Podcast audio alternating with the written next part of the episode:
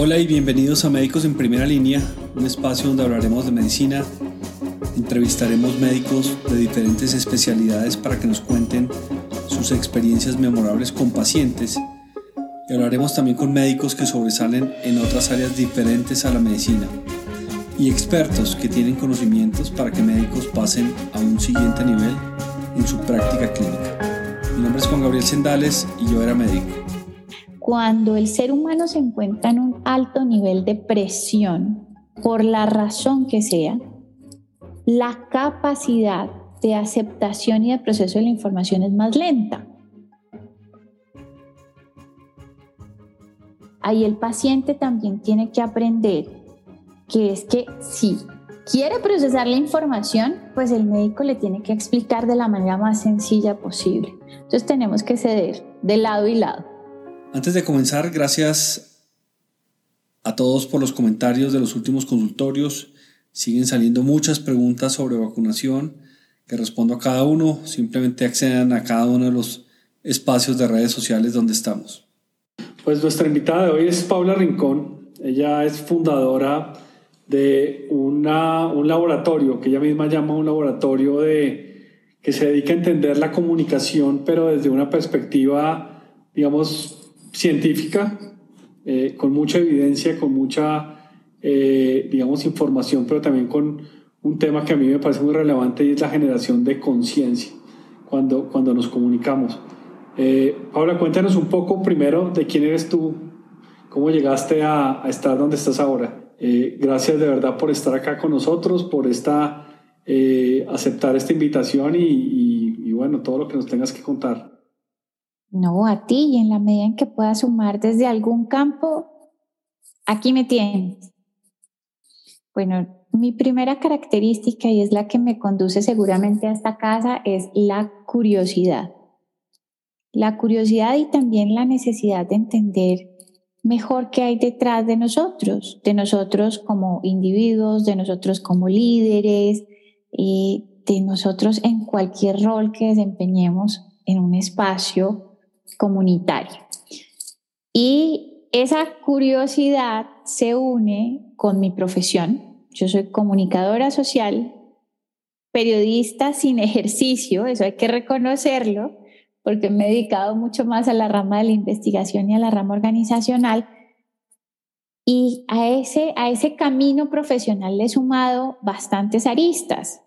Aristas como la posibilidad de recorrer por más de 20 años el espacio corporativo en roles directivos de comunicación, aristas como animarme hace una década a crear esta compañía, aristas como traer escenarios de conversación y conocimiento a los universos de habla hispana que antes estaban absolutamente limitados por barreras de idioma y por barreras geográficas y en general, además de ser una curiosa, soy una feliz mamá de tres señores espectaculares que me quitan el sueño solo de felicidad.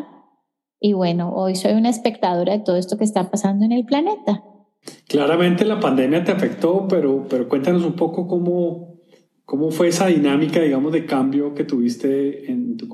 Bueno, esto fue, como a muchos de nosotros, un tema que me sorprendió de la noche a la mañana. Nosotros, precisamente por estar dedicados al análisis, a la investigación y al entrenamiento, estábamos muy acostumbrados como compañía a ser presenciales, a trabajar frente a frente con el cliente. De hecho, dentro de nuestro ADN y nuestra premisa estaba un misticismo y una magia alrededor de nuestros espacios físicos. Y de repente vienen y nos dicen, uno, no puede seguir en ese espacio. Dos, no puede seguir haciendo las cosas como las estaba haciendo porque no más entrenar, no más medir en vivo y en directo.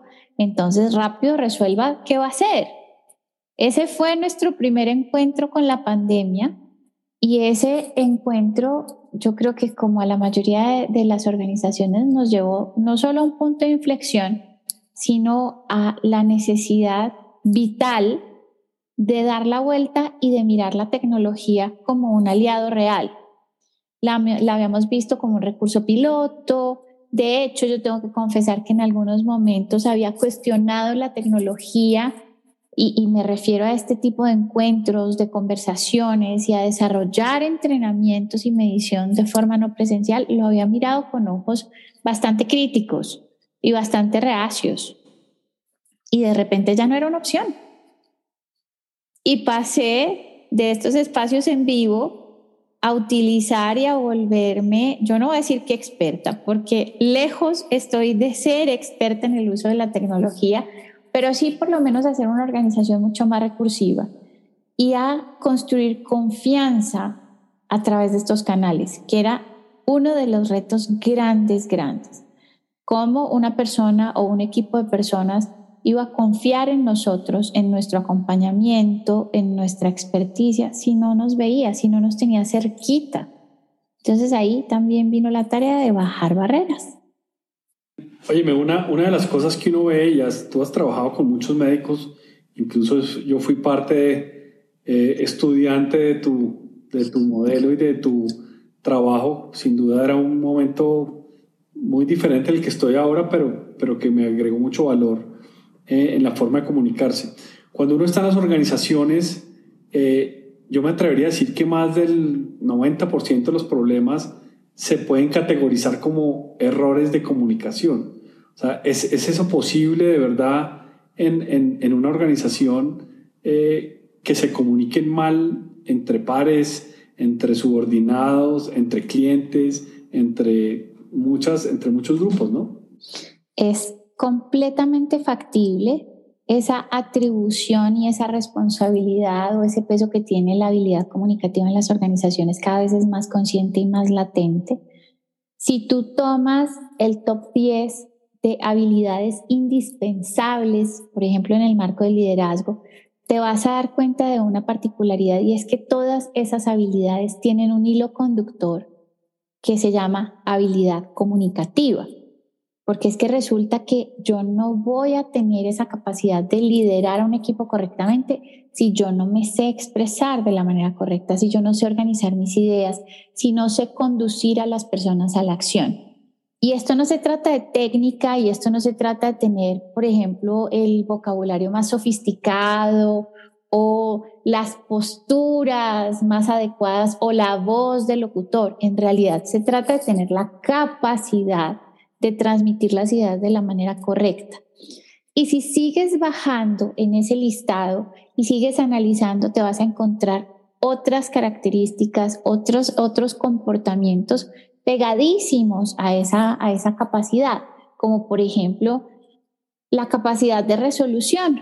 Difícilmente yo puedo resolver dentro de una organización los las dificultades o los desafíos de manera individual. Y si yo no puedo poner a un grupo o a otra persona o a un conjunto de personas a trabajar alrededor de las soluciones, no voy a llegar a ningún lado. Y de, esas, de esos análisis y de esas variables es de donde surge la afirmación de la relevancia y del impacto que tiene la comunicación. Y se ha llevado a tal punto que ya hay análisis de cuantía, de cuánto le cuesta a una compañía tener un mal comunicador y no es un mal vocero y no es un mal no es una mala persona que esté solo expuesta a los grandes públicos y a los medios. No es si yo soy un colaborador dentro de la organización y no tengo esa capacidad cuánto le puedo llegar a costar y las cifras simplemente nos hacen ver que es una habilidad en la que todos tenemos que trabajar.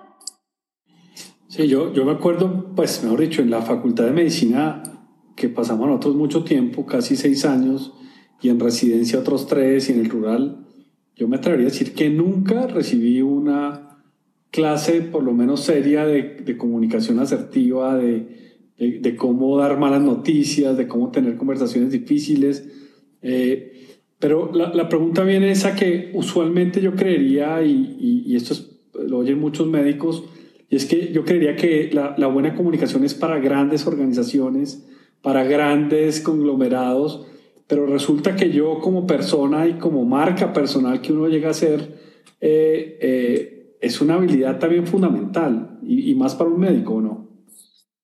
Lo es.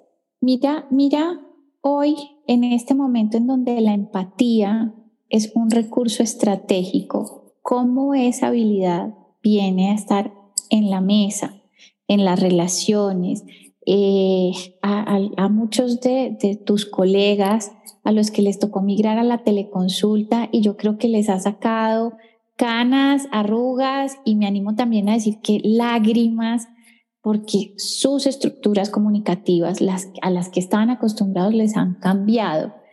Y momentos en donde de verdad las personas se acercan a nosotros con unas intenciones absolutamente humanas y nuestro expertise técnico, por más fuerte que sea, no da abasto, nos hacen ver que el recurso y esta capacidad, pues además desafortunadamente no es del libro.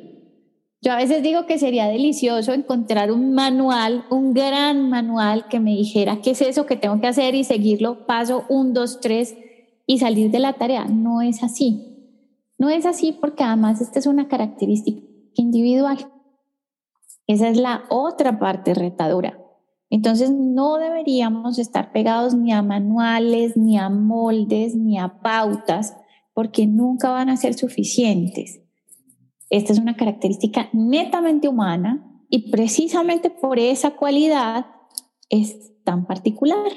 La tuya puede ser perfecta y estar absolutamente desarrollada y la mía también y siguen siendo distintas.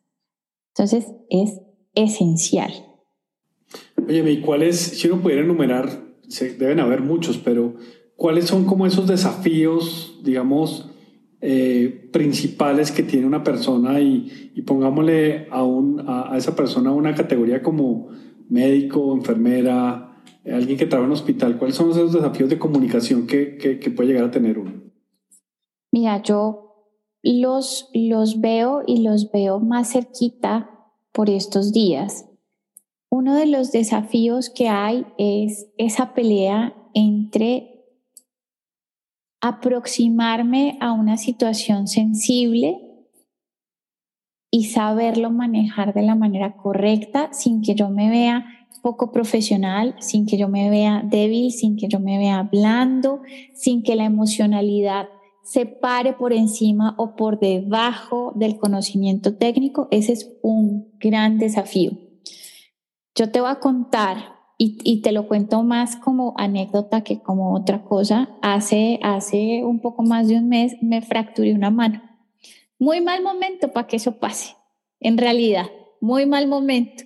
Y fuera de, fue en la noche, en donde no había una alternativa ortopédica que me recibiera diferente a urgencias y tuve que ir a ver cómo están funcionando las urgencias en las clínicas. Y de hecho me tocó hacerme un doble recorrido porque fui a un sitio A y estaba muy lleno y me tocó ir a otro sitio B y te confieso que además fui porque me estaba muriendo el dolor. Si yo lo pudiera evitar, de corazón y de cabeza lo había evitado. Y empecé a ver grandes retos, retos como tener que administrar la ansiedad y la angustia de la gente ante una situación tan incierta como esta, en donde desde el paciente hasta sus familiares están en un nivel de estrés, en un nivel de emocionalidad tan alto, tan alto, tan alto, que quienes lo reciben tienen que tener unas capacidades particulares. De lo contrario, no lo van a poder administrar o el desgaste de la relación va a ser casi fatal. Y seguro, seguro tú lo has visto más y seguro las personas que revisan este contenido lo viven todos los días. Pero es que uno ve gente que se va a los puños y a las patadas porque está tratando de salvaguardar la vida de su ser querido, mientras en el otro lado hay una persona que desde una postura absolutamente técnica y racional le está diciendo que por favor espere o que no es el momento o que se devuelva a la casa o que no hay lugar, que son las realidades que estamos viviendo. Y eso exige unas habilidades y exige unas características. Entonces, ahí está el reto emocional, ahí está el reto de la claridad de comunicación, ahí está la capacidad empática y además ahí está la verdad, que a veces es difícil de negar y en el rol que ustedes tienen, la mayoría de las veces es difícil de entregar. Entonces, todos esos comportamientos y todos esos componentes están pegaditos a la comunicación. Entonces, estas personas que están del otro lado tienen que tener control de sus emociones. Qué difícil, porque además les dicen de todo, los agreden, pasa absolutamente todo. Yo te digo que para mí eso fue como un cuadro apocalíptico y estuve allá relativamente poco tiempo. Y nos, y nos pasa muy frecuentemente, muchas veces eh, estos son errores, digo yo, involuntarios por, por desconocimiento eh, hay uno que yo identifico mucho en salud, por ejemplo, en temas médicos, y tiene que ver con que tratamos de ser muy técnicos para sonar muy formales, y ahí sí que nos estamos comunicando mal, porque, porque el paciente lo que quiere es eh, que se comuniquen con él de una manera diferente. Eso, eso seguramente lo viviste ahora en, esta, en, este, en este tour que hiciste por, por urgencias, de, de ver esa comunicación tan técnica, ¿no? Así es, y la gente no entiende. Y ahí hay que hacer un esfuerzo por hablar el idioma del otro. Y el idioma del otro en, en, este caso es el idioma del paciente, el idioma de la familia del paciente, no el idioma técnico, como tú lo estás indicando, no el idioma médico, porque además también hay una variable, una variable que nosotros analizamos todo el tiempo y es que cuando el ser humano se encuentra en un alto nivel de presión, por la razón que sea, la capacidad de aceptación y de proceso de la información es más lenta, se vuelve distinta. Entonces, si además de estar viviendo ese momento álgido, a mí me están hablando en mandarín avanzado, la posibilidad de comunicación se acaba. Y que queda la hostilidad, o sea, queda esa actitud mía de defensa, ese mecanismo activo de defensa y hasta de ataque, porque es un tema de supervivencia. Ustedes tienen un campo demasiado, demasiado sensible y creo que además por eso todos hemos agradecido todo este tiempo la labor que hacen, porque es que nuestra vida está en sus manos. Pero así como es de sensible y es de relevante, también es de delicado su manejo y no hay cabeza que te reciba eh, una cantidad de, voy, a decirlo, de, de, jerga, porque es que sí existe un lenguaje particular médico que no está al alcance del resto de las personas o no del común denominador.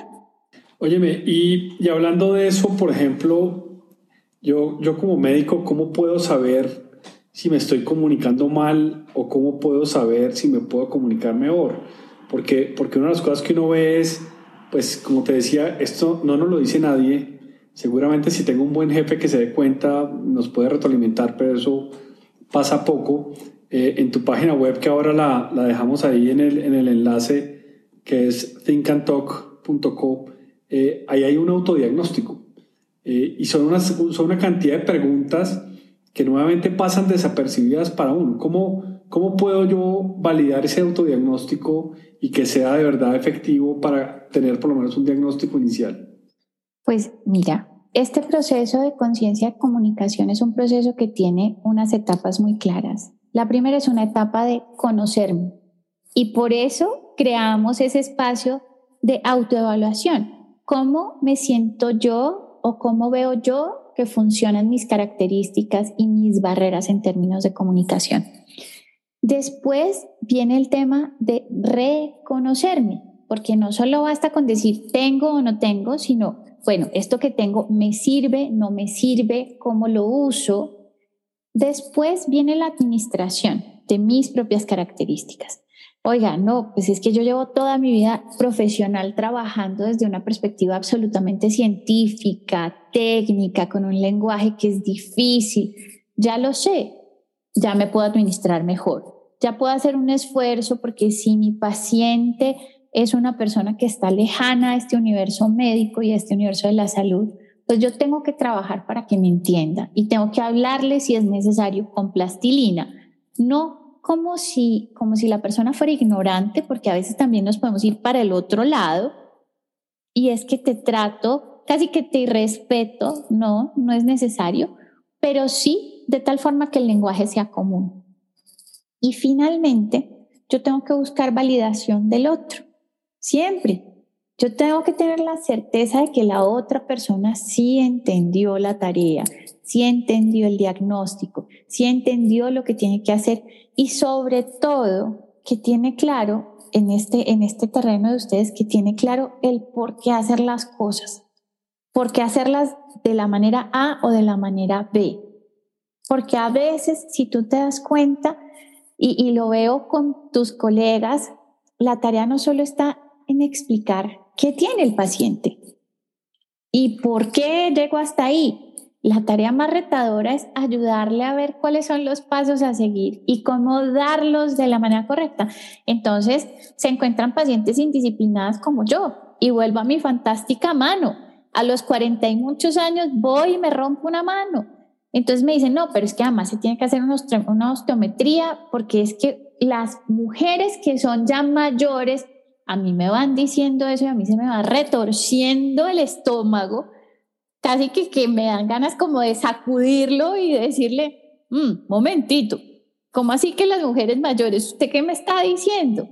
Claro, la persona me está diciendo seguramente que es que la, eh, no sé la forma técnica de decirlo, pero que de pronto no está llegando bien a mis huesos, ese tipo de cosas. Pero cuando me van diciendo que es que las mujeres mayores no, no, no, hasta ahí se me acabó la paciencia con el médico. Las mujeres de tu edad. Así, tal cual. Es que cuando las señoras mayores y yo ya digo, oh, Dios, Dios, esa no es la forma. y eso además no es lo que necesito saber. Lo que necesito saber es que para ver por qué ocurrió la fractura, es importante descartar que mis huesos estén bien, al margen de cuántos años tengo, al margen de lo que dice la cédula.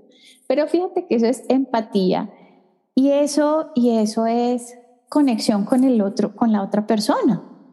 Además, porque un dolor cuando uno me rompe una mano, yo no sabía cómo era eso, es altísimo, entonces te imaginas yo con qué genio, como buena santanderiana, fui a ver a este pobre ser humano, que también estaba con la cabeza en mil cosas menos en mi mano rota. Y cuando me sale con ese cuento, ah, no, ahí sí se acabó el amor, pero por completo, el que nunca existió. Pero, pero vuelvo y digo, no es, no es por justificarnos, pero, pero nos cuesta trabajo comunicarnos de una manera consciente, como tú dices. Y además también nosotros de este lado hemos alimentado ese comportamiento. O sea, esto, esto tiene responsabilidad de las dos partes. O sea, nosotros también queremos a veces que la autoridad nos hable enredado para validar la autoridad. Eso nos lo han enseñado. Y los que pagamos ese comportamiento somos nosotros. Ah, no, no, no, no, no, es que este médico me habló como si me hablara un niño de kinder, entonces ya no le creo, porque es que no es una autoridad. No, fíjate que ahí hay educación de los dos lados. Ahí el paciente también tiene que aprender que es que si quiere procesar la información, pues el médico le tiene que explicar de la manera más sencilla posible. Entonces tenemos que ceder de lado y lado. Oye, hablando un poco de esa sobrevivencia, digamos, en estos temas de, de comunicación, eh, para esos médicos jóvenes que nos oyen, ¿cuáles cuál serían como un par de técnicas, digamos, de, de, optimizar? Igual vuelvo, hago referencia a tu página, eh, porque hay una cantidad de herramientas que puede utilizar uno eh, de diferentes maneras y que le ayudan a comunicarse mejor, pero, pero de una manera muy, muy sencilla eh, un par de tips para esos médicos jóvenes de cómo comunicarse mejor? El primero es busquen lo que es esencial para esa relación con el paciente o con la enfermera o con la otra persona del equipo de salud. ¿Qué es eso esencial que tiene que quedar claro en todas las cabezas? Porque también estamos acostumbrados, y esto no solo es el personal del área de la salud. Esto es en general. Estamos acostumbrados a dar más información de la necesaria.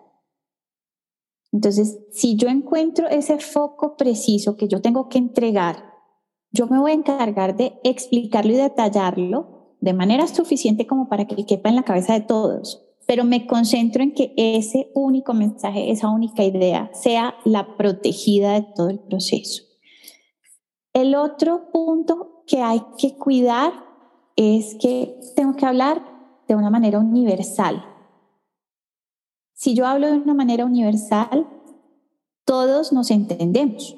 Entonces, uno, cuido mi mensaje central, cuido esa información que es una nuez y la entrego de la manera más transversal posible. Y si necesito incluir explicaciones técnicas, lenguaje científico, sí o sí, y ahí viene la tercera patita, lo tengo que traducir. Tengo la obligación de decir de qué estoy hablando. Y ahí yo quiero, quiero reconocer un punto en el cambio de tus colegas de un tiempo acá, cuando uno ya es una señora que ha pasado los 40, pues uno ya ha recorrido varios médicos y se fractura las manos, pues. Entonces, uno ya ha pasado por varios médicos y hay algo muy, muy positivo que, que ha cambiado y que seguramente tiene que ver con la construcción de relaciones de confianza. Y es que ya a uno le van explicando un poquito más qué le van a hacer y cómo se lo van a hacer. Y además ya son chéverísimos porque se presentan. Entonces ahí viene una cuarta patita y es siempre la conexión debería ser humana. No, no, yo soy el ortopedista, sí, pero el ortopedista tiene un nombre. Si quiere hasta, déjeme en el apellido, no hay problema, pero sí hay que hacer esa conexión humana, porque yo como paciente vengo en el estado vulnerable. Normalmente aquí los pacientes no somos muy preventivos, seamos honestos. Entonces eso quiere decir que yo ya vengo con un problema, con una inquietud o con una situación que me reta en las manos. Si yo me encuentro con un ser humano del otro lado, seguro el proceso va a ser más sencillo y de hecho les va a ayudar. ¿Por qué? Porque yo voy a ser transparente, porque yo voy a tratar también de compartirles la mayor información posible. Pero si yo me siento como en el examen del colegio, ¿usted qué comió? ¿Usted cuánto pesa? ¿Usted cuánto mide? ¿Usted si hace ejercicio? ¿Usted si tal cosa? Me siento más en un interrogatorio que en una construcción de una relación, pues va a ser difícil para los dos lados. Óyeme, y hablando un poco de, de, esa, de esa comunicación que tú estableces, se me viene a la cabeza algo y es la comunicación es en dos direcciones, porque muchas veces uno también le habla al paciente, por ejemplo, y, me pasaba en mi, en mi vida pasada de médico, y encontraba uno una pared, encontraba uno una cantidad de cosas, y, y lo que se le devolvía a uno era, no era nada, y eso me parece que limitaba mucho más la comunicación. O sea, yo, lo que quiero decir es, la comunicación debería ser en dos direcciones también, ¿o no?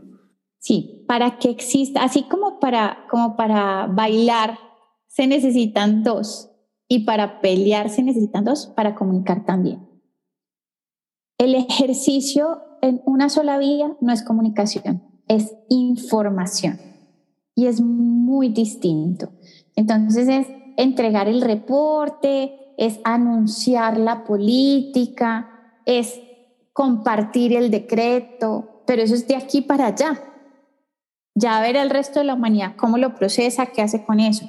Pero cuando yo comunico, yo estoy buscando generar acción del otro lado, la que sea.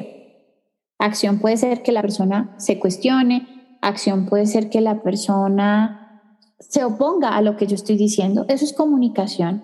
Acción puede ser que la persona simplemente se quede reflexionando. Acción puede ser que de verdad la conduzca yo a hacer algo pero se necesita el otro lado.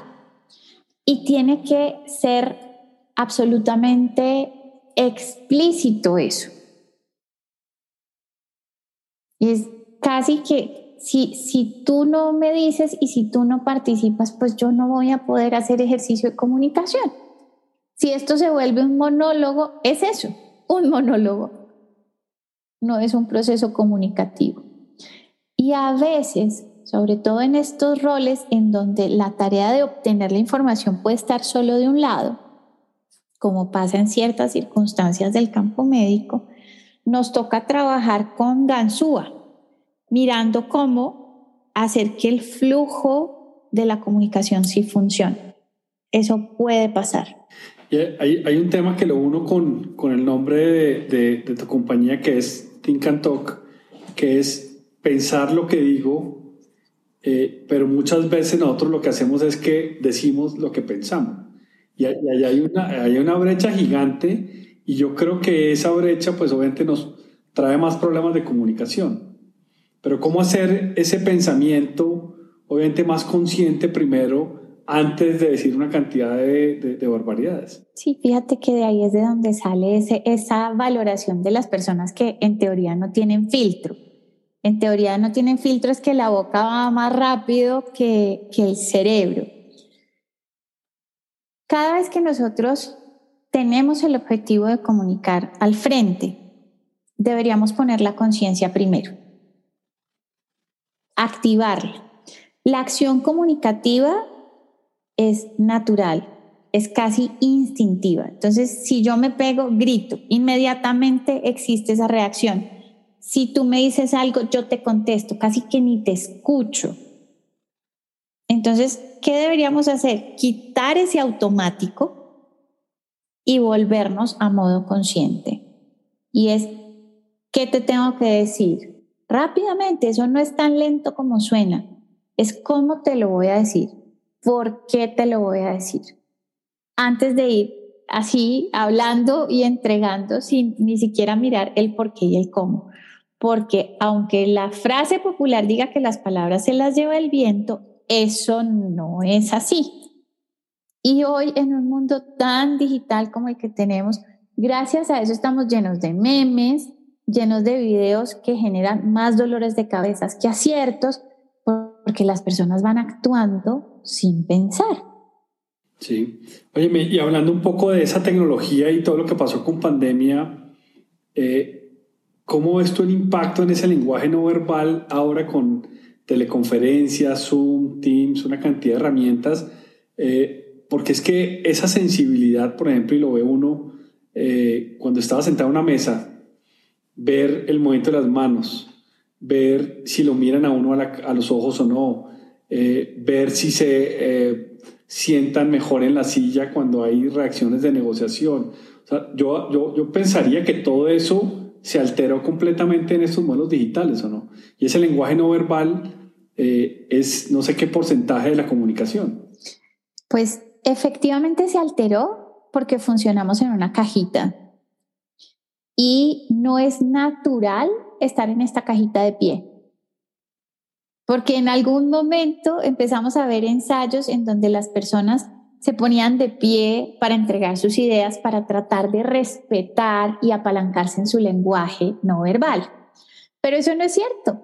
La cotidianidad de este canal es la que tú y yo estamos teniendo ahora, los dos sentados, en donde en realidad si se ve mucho, mucho, mucho, mucho, o sea, si la cámara o el ángulo permite mucho el, o tiene un, un, ángulo amplio, lo que vamos a ver es de la línea media del pecho hacia arriba. Entonces, efectivamente, el movimiento de las manos que teníamos antes ya no se ve todo el tiempo, pero súmale a eso, súmale a que la cajita sí limita la corporalidad, o por lo menos lo que tú ves de mi corporalidad, súmale que normalmente no estamos viendo a la persona. ¿Por qué? Por desconocimiento del uso de la tecnología o por mal uso.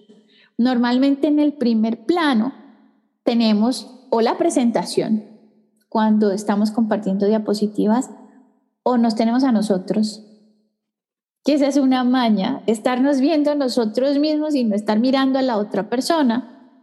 Entonces nuestros movimientos empiezan a ser como un movimiento espejo. Si yo me estoy viendo a mí, yo lo que estoy haciendo todo el tiempo es corrigiéndome. mire cómo me veo. Ay, mire, mire el pelo. Ay, mire no sé qué. Y no estoy atenta a lo que te está pasando a ti. Entonces, además de perder parte de la visual corporal, lo otro que estamos perdiendo es la posibilidad de realmente ver a nuestro interlocutor. Pero eso se soluciona.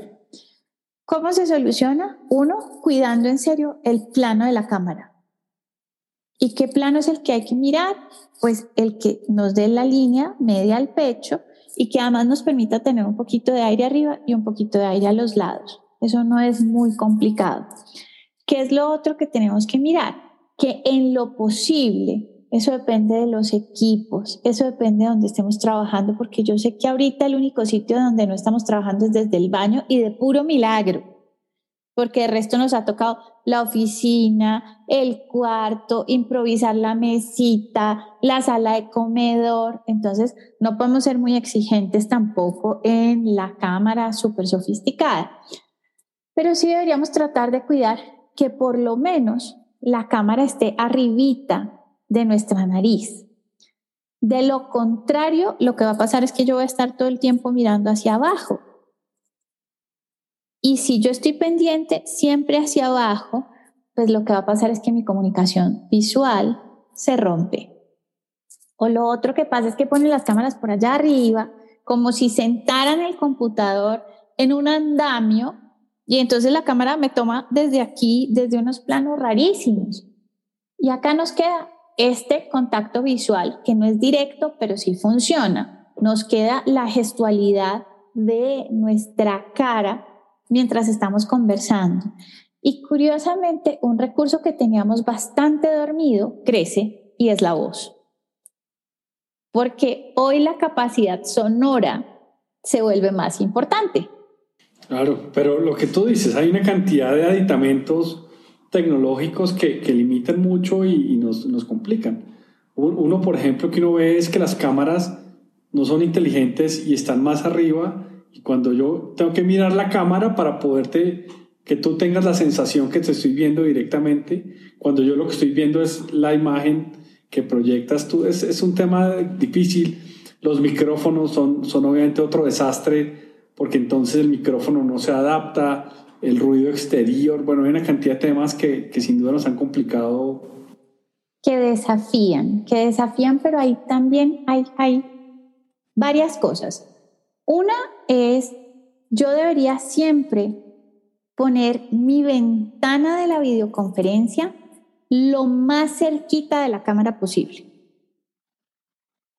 Lo más cerquita. O sea, si yo la puedo subir y que quede pegadita a la, cámara del computador, mejor, porque el plano, no se, el plano no se va a perder tanto. Si yo, por ejemplo, que acá estoy contigo, luego y hago este ejercicio y es desplazarte hacia la esquina inferior derecha, pues se nota y pierdo la visual con la cámara. Entonces, yo debería buscar eso como tarea uno y fíjate que no es tan complicada. ¿En dónde se nos enreda? En los portátiles que tienen la cámara en el pliegue del portátil. Que no me preguntes qué ingeniero hizo eso así. Porque yo no lo tengo claro. Y estaba en contra de todos los que tenemos apada y esas cosas porque además se ve fatal. Lo otro que tenemos que entender es que esta relación curiosamente se vuelve más humana. Porque tenemos que aceptar que pasa la ambulancia, que pasa la moto, que viene el señor que canta, que además si tenemos mascotas, la mascota puede pasar o si no, me rompe la puerta, que si tenemos hijos y que si tenemos familia y no vivimos solitos en un espacio, todos esos factores son parte de, hay acuerdos para decirle a la gente, por favor, no me interrumpa, que voy a estar en tal cosa, pero no necesariamente se pueden cumplir siempre. Entonces, tenemos que aceptar que eso pasa y manejarlo de la manera más tranquila posible para que la inquietud nuestra no se vuelva otro ruido o cuando la tecnología empieza a fallar y tú me dices no te estoy oyendo bien, no te veo bien, se congeló la imagen. Si yo me angustio y empiezo a decir, ay, no, espérame, tal cosa, pues se pierde la atención en lo que toca. Sí, bueno, una, una cantidad de retos, una cantidad de retos que tenemos con, con estas nuevas formas de comunicación y yo creo que al final tú como voz experta lo tienes. Vamos, vamos a ir cerrando la, la conversación y me gustaría que nos dejaras un par de mensajes eh, y antes, después pasamos a un cuestionario corto, pero muy rápido de, de, de entender un poco ya más la persona que, que nos está hablando de comunicación pero un par de mensajes a los médicos que nos oyen. Además de gracias, que creo que se las ha dado todo el mundo y gracias de corazón, que es de donde se las tenemos que dar, el mensaje es empatía. Si yo, si yo pudiera con la vacuna poner otra dosis de otra cosa, sería empatía. Nos cuesta a todos, yo sé que todos estamos cansados, cada uno desde diferentes planos, pero ese es el único recurso que tenemos que hace que además nuestro proceso comunicativo de liderazgo y de relaciones funcione mejor, ese marco empático. Y dos, y esto no es chiste, las mujeres de 40 y punta, pues trátenos con un poquito más de cariño. Mentira. En realidad es más, acérquense de la manera más estratégica a sus pacientes para que los pacientes no los rechacen y en general yo creo que es para todas las personas que están en los planos muy técnicos. Acuérdense que la técnica no conecta y la técnica puede generar unas brechas y unas barreras gigantes. Oye, hay, hay, una, hay un cuestionario que eh, eso lo sacó Vanity Fair hace como, creo que 1940, 1950, por ahí, eh, de Marcel Prost, que lo utilizaba mucho para conocer a la gente, conocer a las personas que estaban ahí. Eh, estas son 22 preguntas, te voy a hacer tres, son, son muy aleatorias, nada, nada fuera de lo común, pero dame un par de números del, del 1 al 22. Uy, soy pésima y además nunca me gano la rifa buena, pero 8. El 8 dice, una cualidad que te guste de un hombre o de una mujer. La inteligencia. Muy bien, otro número. 16. Vámonos de 8 en 8. 16 dice, un héroe de ficción que aprecies mucho. Dick Tracy. Muy bien. ¿Y la última? 22. Esa está dura. ¿Cómo te gustaría morir? Feliz. Oye, Paula, de verdad, muchas gracias por este espacio. Yo creo que refresca oír un poco temas diferentes a los de la pandemia, los de las vacunas, los anticuerpos. Yo creo que sin duda nosotros como médicos tenemos una responsabilidad muy grande en comunicarnos mejor. Afortunadamente existen compañías como la tuya y como todo tu grupo que nos enseña a comunicarnos mejor. Eh, los invito a que consulten la, página web. Yo se las dejo ahí referenciado en, en, lo que vamos a dejar del, del, podcast y, obviamente pues que contacten a Paula los que, los que quieran profundizar más en este tema de comunicación. De verdad, muchas gracias y, y un espacio muy agradable. No, gracias a ti por invitarme, qué delicia, que se repita cuando quieras y cuando yo sea de utilidad. Y espero que de esta conversación se lleven, más que cualquier otra cosa, ideas útiles que les faciliten su cotidianidad. Bueno, así termina el consultorio 24 de Médicos en Primera Línea. ¿Ustedes creen que esto les sirve a alguien? No duden en compartirlo. Estamos disponibles en todas las plataformas de podcast. Visite nuestra página web www.medicosenprimeralinea.co. Si quieren participar del programa, escríbanme a médicosenprimeralinea.com o déjenme una nota de voz si así lo prefieren. Que tengan una muy buena semana.